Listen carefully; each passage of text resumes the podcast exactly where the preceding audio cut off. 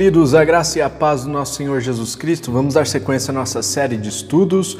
Hoje no Evangelho de Mateus, no capítulo 5, versículos 17, nós leremos até o versículo 26. Esse trecho da palavra do Senhor continua dentro do Sermão do Monte, um sermão pregado por Jesus para os seus discípulos. Vamos ver o que diz a palavra do Senhor. Não pensem que vim abolir a lei e, ou os profetas. Não vim abolir, mas cumprir. Digo-lhes a verdade: enquanto existirem céus e terra, de forma alguma desaparecerá da lei a menor letra ou o menor traço até que tudo se cumpra. Todo aquele que desobedecer a um desses mandamentos, ainda que dos menores, e ensinar os outros a fazerem o mesmo, será chamado menor no reino dos céus. Mas todo aquele que praticar e ensinar esses mandamentos será chamado grande no reino dos céus. Pois eu lhes digo que se a justiça de vocês não for muito superior à dos fariseus e mestres da lei, de modo algum, de modo nenhum, entrarão no reino dos céus. Versículo 21: Vocês ouviram que foi dito aos seus antepassados: Não matarás, e quem matar estará sujeito a julgamento. Mas eu lhes digo que qualquer um que se irá contra seu irmão estará sujeito a julgamento. Também qualquer que disser a seu irmão racá será levado ao tribunal, e qualquer que disser louco corre o risco de ir para o fogo do inferno. Portanto, se você estiver apresentando sua oferta diante do altar e ali se lembrar de que seu irmão tem algo contra você, deixe sua oferta ali, diante do altar, e vá primeiro reconciliar-se com seu irmão. Depois volte e apresente a sua oferta.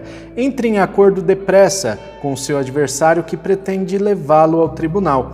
Faça isso enquanto ainda estiver com ele a caminho, pois caso contrário ele poderá entregá-lo ao juiz, e o juiz ao guarda, e você poderá ser jogado na prisão. Eu lhe garanto que você não sairá de lá enquanto não pagar o último centavo. Meus queridos, nós vemos aqui a introdução de um novo assunto dentro do sermão pregado por Jesus. Esse sermão traz agora o assunto do julgamento e nós vamos ver vários é, pequenos mandamentos aqui que são reinterpretados por Jesus Cristo.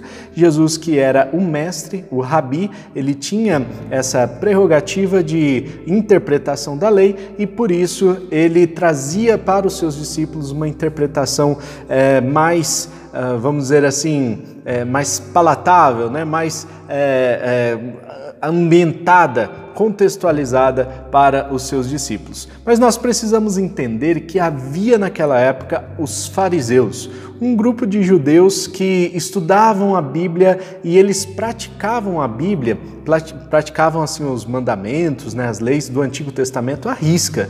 Eles tinham uma espécie também de legalismo, já que eles praticavam a lei, então eles exigiam que todos praticassem a lei também. E por isso nós vemos os fariseus cobrando ah, os, as pessoas naquela época para que todos pudessem exercer a lei, praticar a lei. Né? Então, nós vamos ver esse conflito que começa a aparecer aqui no Evangelho de Mateus conflito dos fariseus com Jesus, que era o mestre da lei e trouxe ali uma interpretação é, para uma inter interpretação da lei para os seus seguidores.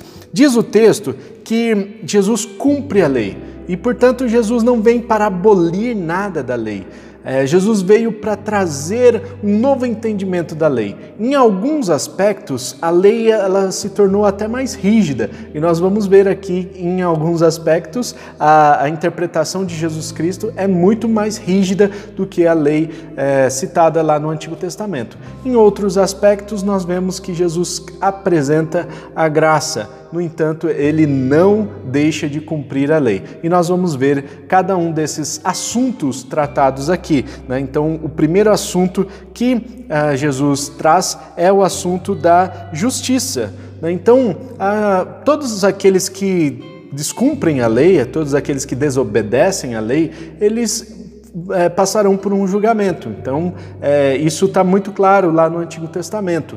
Ah, já o, os, aqueles que obedecem, que praticam a lei, eles eram reconhecidos por essa prática. E aí Jesus vem dizer o seguinte: no reino dos céus é muito semelhante àquilo que estava acontecendo. Aqueles que desobedecem e aqueles que ensinam os outros a fazerem o mesmo serão chamados menor, menores no reino dos, dos céus. Ou seja, é, eles podem até ir para o reino dos céus, mas ali no reino dos céus eles terão uma, ah, um, um estágio ali bem baixo na hierarquia. Né? Nós não, não sabemos se há mesmo essa hierarquia, nós deduzimos por causa dessa interpretação aqui. No entanto, né, nós vemos que o, esse menor no reino do, dos céus é aquele que desobedece e que é, também é, ensina os outros a praticar essas más obras.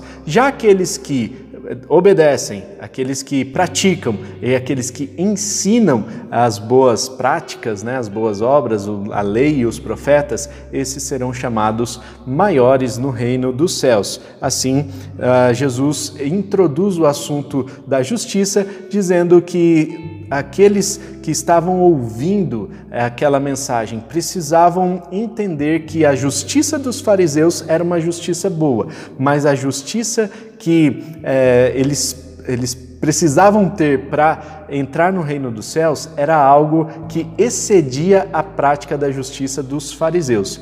Gente, quero chamar a atenção é, de vocês aqui para essa questão era praticamente impossível exceder a justiça da, dos fariseus. Os fariseus cumpriam a lei à risca, eles eram estudiosos, minuciosos da palavra.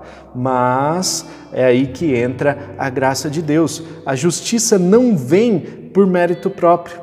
Né? E isso, Jesus ainda está introduzindo esse assunto aqui no seu evangelho, nos seus ensinamentos, e por isso ele só joga o assunto, ventila aqui essa questão da justiça, mas ele não dá os pormenores. A gente vai ver no evangelho todo que aí sim Jesus vai trazer uma mensagem mais completa acerca desse assunto. Aqui, Jesus apresenta o assunto da justiça e, e, e, e diz que a justiça, é, para entrar no reino dos céus, precisa ser maior do que a justiça dos fariseus. Né? Então, é algo muito difícil de se fazer. E logo depois, nós vemos um outro assunto já introduzido por Jesus, que é o mandamento não matarás. Esse mandamento estava lá escrito nos Dez Mandamentos, está escrito né, nos Dez Mandamentos, e e, e, diz também que aquele que matar deverá passar por julgamento. E aí Jesus traz uma interpretação mais profunda aqui,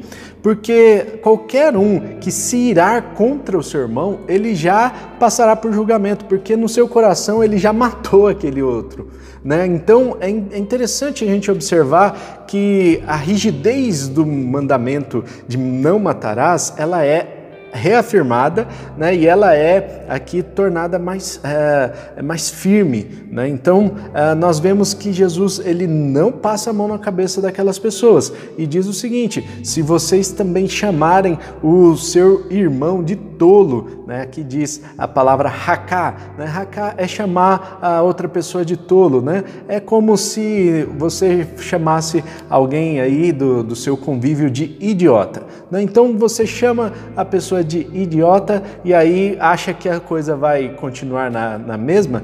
Negativo. O que Jesus está querendo dizer é que se você tem algo contra o, o seu irmão, se você chamá-lo de idiota, se você chamá-lo de louco, diz aqui também o versículo uh, de número 23, né? 22, né? 20, não, 23. É, 22, desculpa, 22. Então, se você chamar de louco, corre o risco também de ir para o fogo do inferno. Ou seja, é, nós vemos que Jesus torna esse mandamento de não matarás mais rígido. E ainda ele inclui aqui uma, uma ilustração muito clara, né? De que se você estiver apresentando a sua oferta diante do altar, se você vai para uh, o, o, seu culto de adoração ao Senhor e tem a sua oferta, você está levando diante do Senhor a sua oferta, é melhor que você deixe a sua oferta ali antes de, de deixar a sua oferta, né? Você vá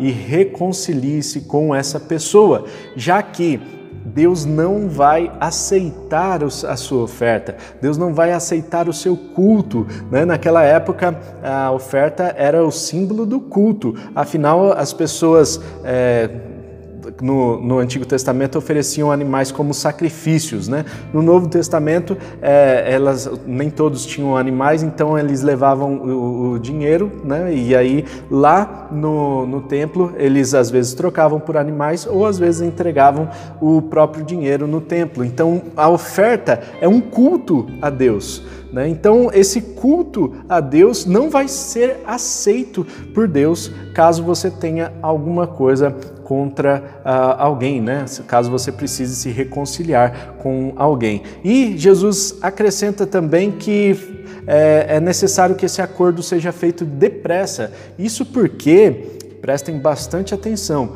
É importante fazer isso no caminho, já que é, antes né, de, de o, aquela pessoa que tem algo contra você entregar você para o juiz. E o juiz vai entregar para o guarda e vai jogá-lo na prisão. Aqui é uma analogia clara ao dia do julgamento, ao dia do Senhor, o dia em que nós estaremos diante do Senhor para sermos julgados pelas obras que nós fizemos aqui na terra. Então, a analogia é bem clara de Jesus dizendo que no caminho, enquanto nós estamos em vida, nós precisamos precisamos nos reconciliar com esse irmão. Caso contrário, nós não estaremos no reino dos céus, nós não entraremos, não entraremos no reino dos céus. É importante que eu e você busquemos a reconciliação o mais rápido possível. Lá no reino dos céus não tem como entrar pessoas que estão é, com, com problemas entre si, com é, intrigas, é, com brigas. Não entrarão no reino do céu as pessoas que possuem é, algum tipo de intriga aqui na Terra. Então é importante resolver isso enquanto a pessoa está viva, enquanto você caminha com ela, enquanto você está aqui na Terra. Não adianta resolver depois, porque depois nós seremos julgados pelos nossos atos que nós fizemos aqui na Terra. Portanto, preste bastante atenção busque a reconciliação e você vai experimentar a salvação. Até o próximo vídeo, um forte abraço, tamo junto e tchau!